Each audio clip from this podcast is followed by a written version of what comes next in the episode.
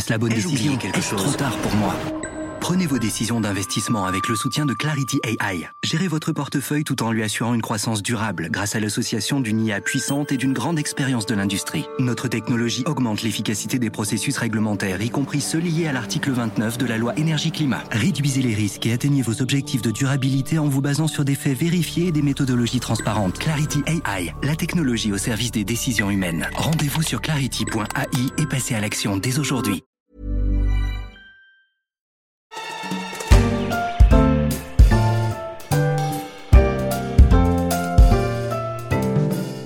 100 ans. Pour une entreprise, ce n'est pas rien. C'est même l'âge de la maturité, l'âge d'être dans le CAC 40 qui compte pas moins de 18 centenaires. Parmi eux, Danone, le géant agroalimentaire français a fêté en grande pompe ses 100 ans à Barcelone, un retour aux sources pour le propriétaire des marques Evian et Volvic. Je suis Pierrick Fay, vous écoutez La Story, le podcast d'actualité des échos et je vais vous expliquer comment Danone est en train de vivre une seconde jeunesse.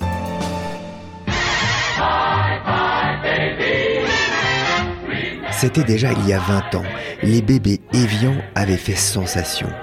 Mais l'histoire de Danone ne démarre pas avec de l'eau, mais dans les yaourts en 1919. Peu de gens savent que Danone a été créé en Espagne. Danone est espagnol quelque part. Marie-Josée Cougar est journaliste aux échos, spécialiste de l'agroalimentaire. Tout a démarré en 1919 en fait, quand euh, Isaac Carasso, qui était un juif séfarade qui euh, a fui euh, Salonique dans une période trouble, et d'ailleurs c'est assez amusant parce que la, famille de, de Isaac a été chassée une première fois d'Espagne au XVIe siècle par Isabelle la catholique, au XVe, hein, quand elle a chassé euh, les Arabes, les Juifs, hein, pour ne garder que les catholiques. Donc c'est un grand retour aux sources, hein, de toutes les façons. Et euh, donc cet Isaac Carasso arrive à Barcelone. Et il constate que les enfants, beaucoup d'enfants espagnols ont des problèmes d'infection intestinale. Et ça lui fait penser aux yaourts euh, dans les Balkans, d'où il vient. Et donc il a, il a l'idée d'adapter ces yaourts des Balkans au marché espagnol, qui ne connaît pas très bien les yaourts, à vrai dire, et donc il lance les premiers yaourts industriels en Espagne à ce moment-là. Et donc, il s'inspire, euh, pour ça quand même, il,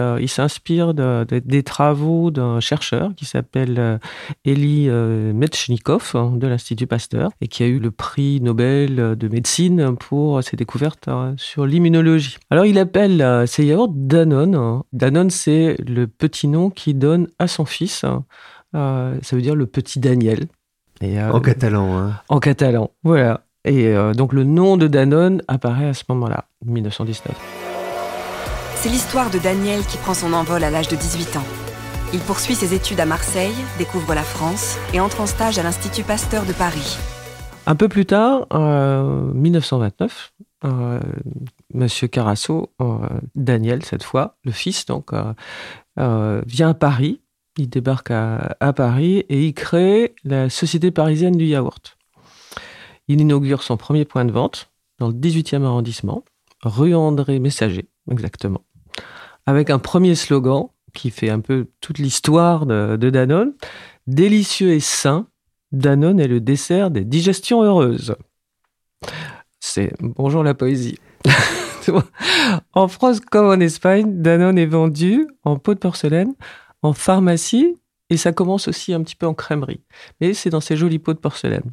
Ça fait un peu penser au Coca qui à l'origine aussi était vendu comme un produit pharmaceutique d'ailleurs. C'est ça, sauf que Coca c'était un peu le truc des, euh, des camelots et euh, des gens qui se baladaient euh, dans la campagne, qui haranguaient la, la, population rurale. Là c'est un petit peu différent. On est un peu plus dans le produit de luxe? On est un peu plus dans le produit de luxe, oui c'est plus urbain, on va dire sans doute. C'est l'histoire d'un rêve américain la guerre fait rage en Europe, Daniel quitte Paris occupé et une entreprise florissante pour repartir de zéro à New York. L'aventure Carasso continue parce que euh, toujours euh, pour des raisons euh, d'appartenance à la communauté juive, Carasso est obligé de quitter la France hein, au début de la guerre en 1941. Il va aux États-Unis et là il achète une fabrique artisanale de yaourt. Donc il s'installe dans le dans le Bronx et il crée la société Danone Milk Products en 42. Il reviendra en France après la guerre. Danone, dès le départ, c'est une multinationale.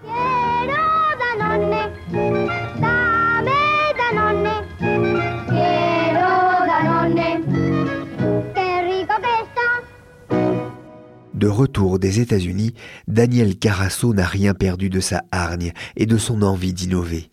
Sur le site Culture Pub, on peut retrouver la première publicité télévisée de Danone sous forme de dessin animé réalisé par Paul Grimaud, avec des gangsters très dans l'esprit Disney, présenté par Ciné Propagande, tout un programme. Nous sommes en 1950. Oh Voilà un homme de goût Donnez-lui un Danone et rendez-lui sa liberté Et voilà comment mes chers arrière-petits-enfants, mon goût de la qualité m'a sauvé la vie.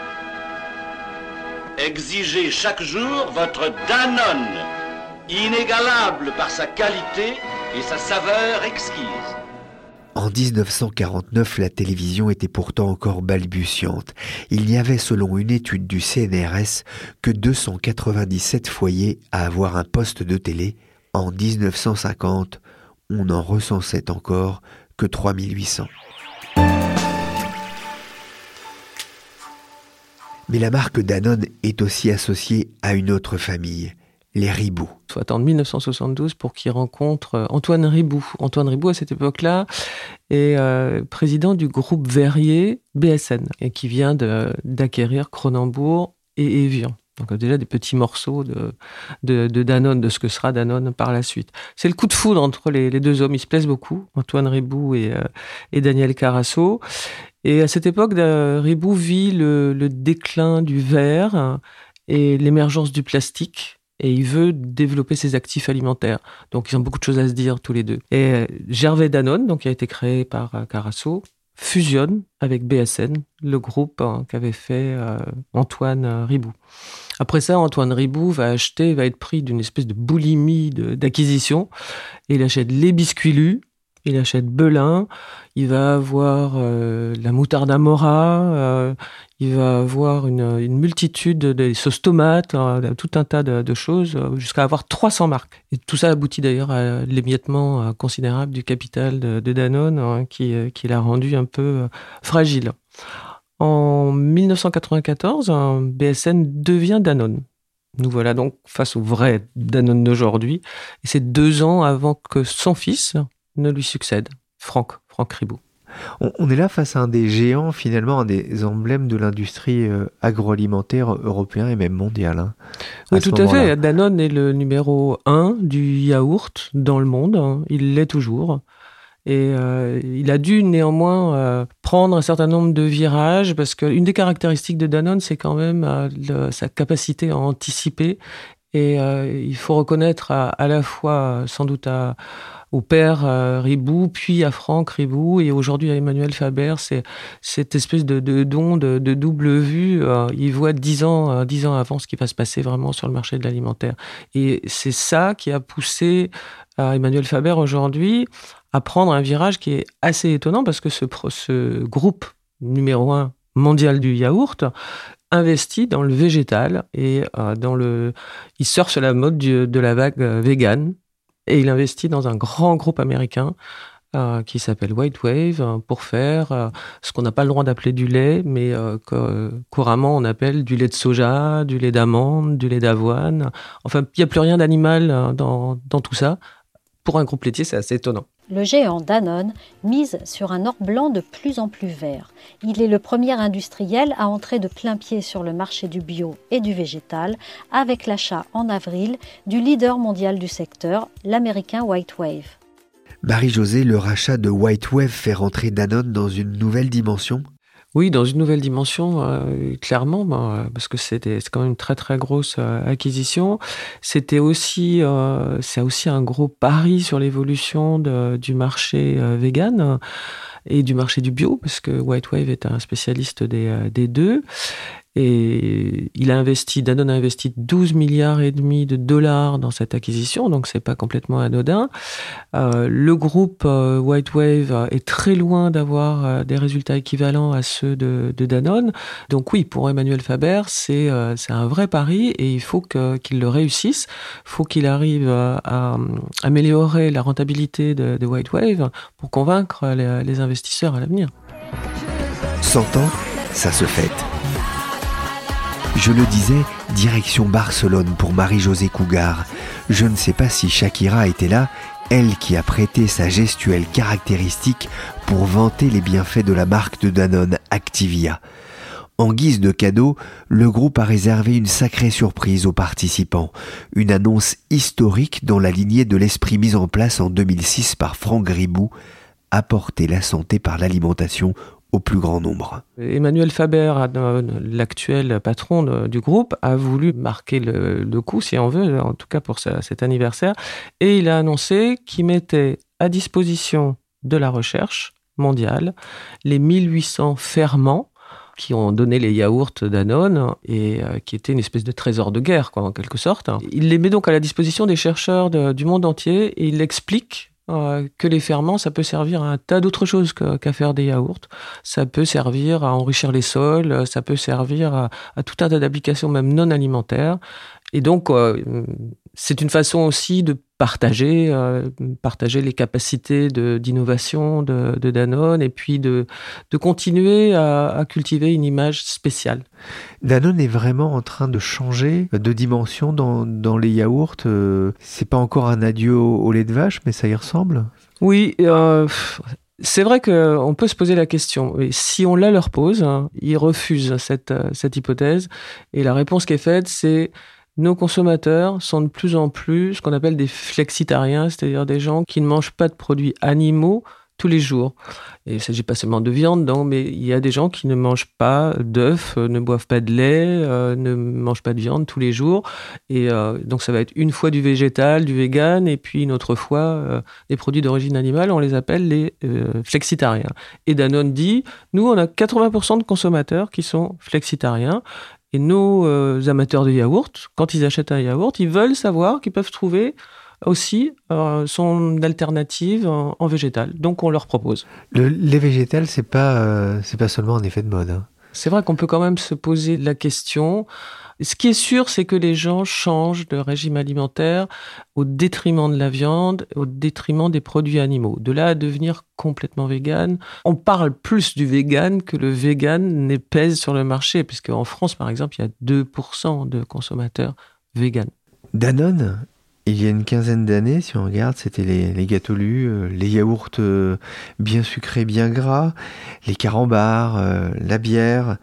Ça, c'était avant C'était du temps d'Antoine Ribou. Euh, il y a eu une période euh, qui n'est pas si lointaine, qui est celle des années 80, où euh, les groupes agroalimentaires étaient relativement diversifiés. Il y avait des groupes qui, qui faisaient de l'alimentation, mais qui pouvaient aussi avoir des, des intérêts dans les fleurs ou euh, dans les courses automobiles. Et euh, avec l'émergence de, de, la bourse hein, et la confiance euh, qui s'est développée en France dans les, dans les investissements boursiers à ce moment-là, beaucoup de, de, groupes ont voulu clarifier leur contenu de manière à ce que les investisseurs sachent exactement les valeurs qui étaient porteuses. Et c'est à ce moment-là que Danone a commencé à changer. Euh, ça a coïncidé avec, euh, avec la bourse, ça a coïncidé aussi avec la volonté de se limiter quelque part euh, aux produits de santé et à, et à travailler beaucoup cette image santé. Ça, c'est ce que veut faire aujourd'hui Danone. Il y, a, il y, a, un recentrage qui s'opère justement? Ce recentrage-là, il n'est pas tout neuf. Hein. Ce recentrage, il date quand même de, du moment où Danone a vendu ses biscuits. Il ne lui restait plus que de, les yaourts, l'eau en bouteille et euh, la nourriture euh, pour bébé et la nourriture pour les personnes hospitalisées. Donc on était quand même dans un schéma euh, assez relativement santé. Ça lui a pas toujours euh, réussi d'ailleurs, parce qu'une partie de la communication de Danone s'est faite euh, sur euh, le fait que ces produits pouvaient apporter la, santé. Et à un moment donné, la Commission européenne a dit stop. il faut pas pousser non plus trop loin le jeu des allégations, ce qu'on appelait les allégations santé. On peut pas garantir aux gens que parce qu'ils vont manger tel yaourt, ils vont régler leurs problèmes intestinaux. Ça peut aider, mais c'est quand même pas miraculeux. C'est une tendance forte dans l'agroalimentaire. Euh, le sucre, les additifs, il y, a, une volonté euh, là aussi de coller plus à un certain désir des consommateurs. Oui, il y a une très très grande volonté de, de ce type, hein. et euh, d'autant qu'en fait c'est les consommateurs qui ont imposé leur loi. Si on regarde un groupe comme Coca, Coca-Cola aux États-Unis, Coca-Cola s'est trouvé, alors qu'il était euh, un géant incroyable du soda, il s'est trouvé dans l'obligation de diversifier euh, son portefeuille de produits et d'investir dans l'eau, par exemple, justement parce que tous les marchés, en tout cas occidentaux, où les gens ont une conscience assez aiguë de la santé, ne veulent plus de, ces produits euh, trop sucrés, trop salés, euh, trop gras. Donc ça, c'est une tendance générale. Oui. On réduit le sel, on réduit le gras, on, on fait les produits sans, sans, sans. Comment est-ce que ça a été euh, reçu, euh, cette annonce justement d'ouvrir l'ensemble de, la base de données sur les, sur les ferments? D'abord, il faut savoir que sur ces 1800 ferments, euh, Danone n'en utilisait que à peine 200, je crois. Et donc, ce qu'a dit Emmanuel Faber pour s'expliquer de, cette, de ce don, c'est que le, le, groupe fait 9 milliards d'euros au travers de son activité produits laitiers avec ses 200 ferments. Il en reste donc 1600. Euh, D'une certaine façon, on peut penser qu'ils n'ont peut-être pas besoin de ces 1600 ferments, euh, puisqu'ils n'ont pas non plus l'intention de développer l'activité laitière euh, chez eux, et que c'est une, façon de finalement entretenir cette image à laquelle les actionnaires de Danone sont très attachés. Les actionnaires de Danone ont pour beaucoup, en tout cas l'actionnariat populaire, le sentiment euh, qui participent à, tout un tas de bonnes actions au niveau mondial. Hein. Et euh, donc ça, c'est un geste qui va avec.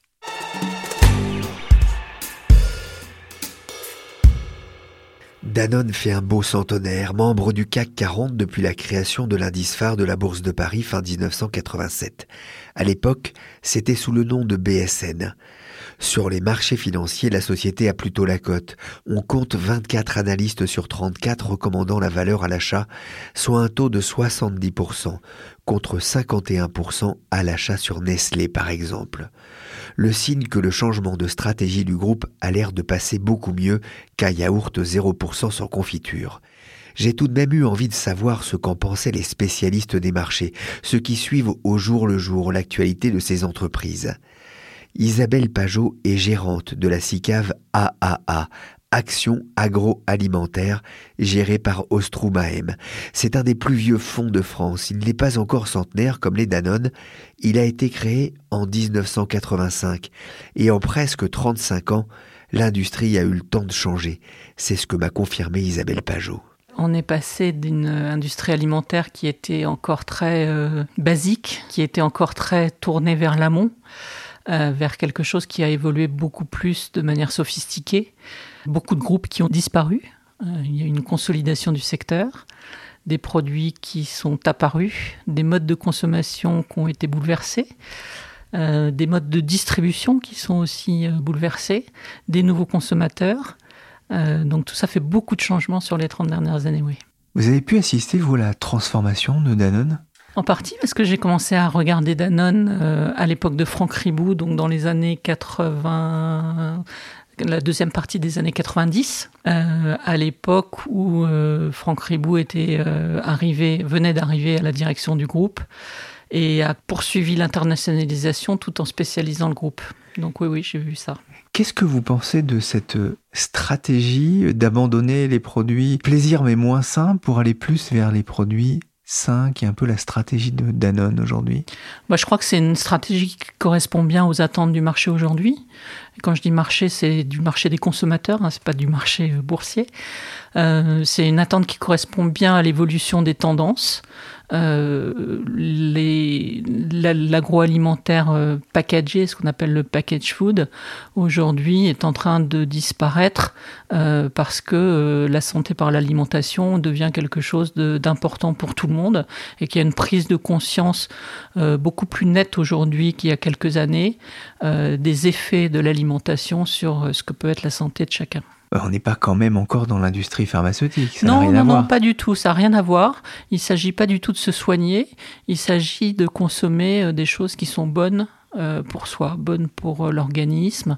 ça ne veut pas dire qu'on n'a pas le droit de se faire plaisir avec des produits dits un peu plus indulgents de temps en temps. Ça ne veut pas dire ça du tout.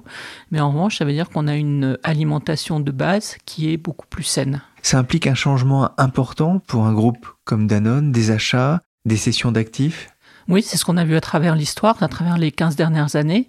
Euh, on avait un groupe qui était, euh, à l'époque où Franck Ribou a pris les rênes, qui était encore euh, investi dans, dans beaucoup d'activités. Et peu à peu, le groupe s'est séparé de certaines activités, du type la bière, les gâteaux, les conserves, pour s'orienter uniquement sur des produits à plus forte valeur ajoutée et de tendance beaucoup plus saine. Et ça, ça plaît au marché? Oui, beaucoup. Beaucoup parce qu'il y a des réservoirs de croissance plus importants. Euh, les industries les plus classiques de l'alimentaire, comme la conserve, euh, sont des industries qui ont une croissance moins forte aujourd'hui. Euh, alors que les, les, produits laitiers, les produits à base de plantes, l'eau minérale et puis la nutrition infantile et médicale sont des segments sur lesquels il y a beaucoup plus de croissance que sur la moyenne du secteur agroalimentaire. Danone a longtemps été dirigé par les Ribou. Aujourd'hui, à sa tête, il y a Emmanuel Faber. Écoutez ce qu'il expliquait dans une vidéo à l'occasion des 100 ans de Danone sur sa vision de l'avenir du groupe. Parce qu'aujourd'hui, ce ne sont plus les marques qui font les gens, ce sont les gens qui font les marques. Et il est essentiel qu'elles soient intégralement portées par chacun et chacune chez Danone. Et c'est pourquoi l'initiative que nous avons annoncée, une personne, une voix, une action, dessine en fait la gouvernance du futur pour les entreprises qui gagneront à la fin de la révolution de l'alimentation. Isabelle Pajot, ce n'est pas facile de succéder à Ribou, père et fils. Faber est-il l'homme de la situation pour accélérer la transformation du groupe? Il peut l'être, en tout cas je crois qu'il a de vraies convictions. Donc il a des vraies convictions d'un projet euh, sociétal, d'un projet euh, économique et social, et de cette transformation pour une planète euh, meilleure. Euh, on le voit beaucoup à travers euh, différentes actions qui ont pu être menées euh, en termes de labellisation, en termes de choix stratégiques. donc oui, je pense qu'il a, le, il a le profil pour faire cette transformation. Vous en avez pensé quoi, vous, de cette annonce à Barcelone de l'ouverture de la base de données sur les ferments lactiles de Danone, qui était une richesse pour le groupe? Mais écoutez, c'est quelque chose d'assez récent, donc je, je ne sais pas quelles implications ça a en termes de propriété intellectuelle, mais c'est vrai que c'est assez euh, extraordinaire de dire que euh, on met à disposition de tout le monde. Peut-être que certains ferments étaient déjà euh, plus ou moins tombés dans le public d'une façon plus ou moins officielle, mais je trouve que c'est une belle façon de fêter son anniversaire. Pour terminer, j'ai ramené un peu de poil à gratter. J'ai demandé à Marie-Josée comment s'était passée la fête des 100 ans? Alors c'était très surprenant. Très très surprenant parce que euh, Danone a fait venir euh, pour la, circonstance des, tas de grandes pointures spécialistes de l'alimentation euh, pendant une journée qui ont expliqué leur vision de, l'alimentation du futur. Il se trouve que la plupart, sinon la totalité de ces intervenants étaient des Américains. Et, euh, c'est vrai que quand on a un mauvais esprit, on ne peut pas s'empêcher de se dire est-ce que vraiment euh, le modèle alimentaire américain est une réussite et est-ce que vraiment on doit confier l'avenir de notre alimentation à des Américains? Merci Isabelle Pajot, gérante chez Ostrom AM, et merci à Marie-Josée Cougar de m'avoir raconté cette belle histoire de 1919 à nos jours. La story, le podcast de la rédaction des Échos, c'est fini pour aujourd'hui. L'émission a été concoctée par Nicolas Jean et Mathias Arignon et moulée à la louche par Michel Varnet. Vous pouvez nous retrouver sur vos plateformes de podcast préférées. Pour l'info en temps réel, c'est sur leséchos.fr.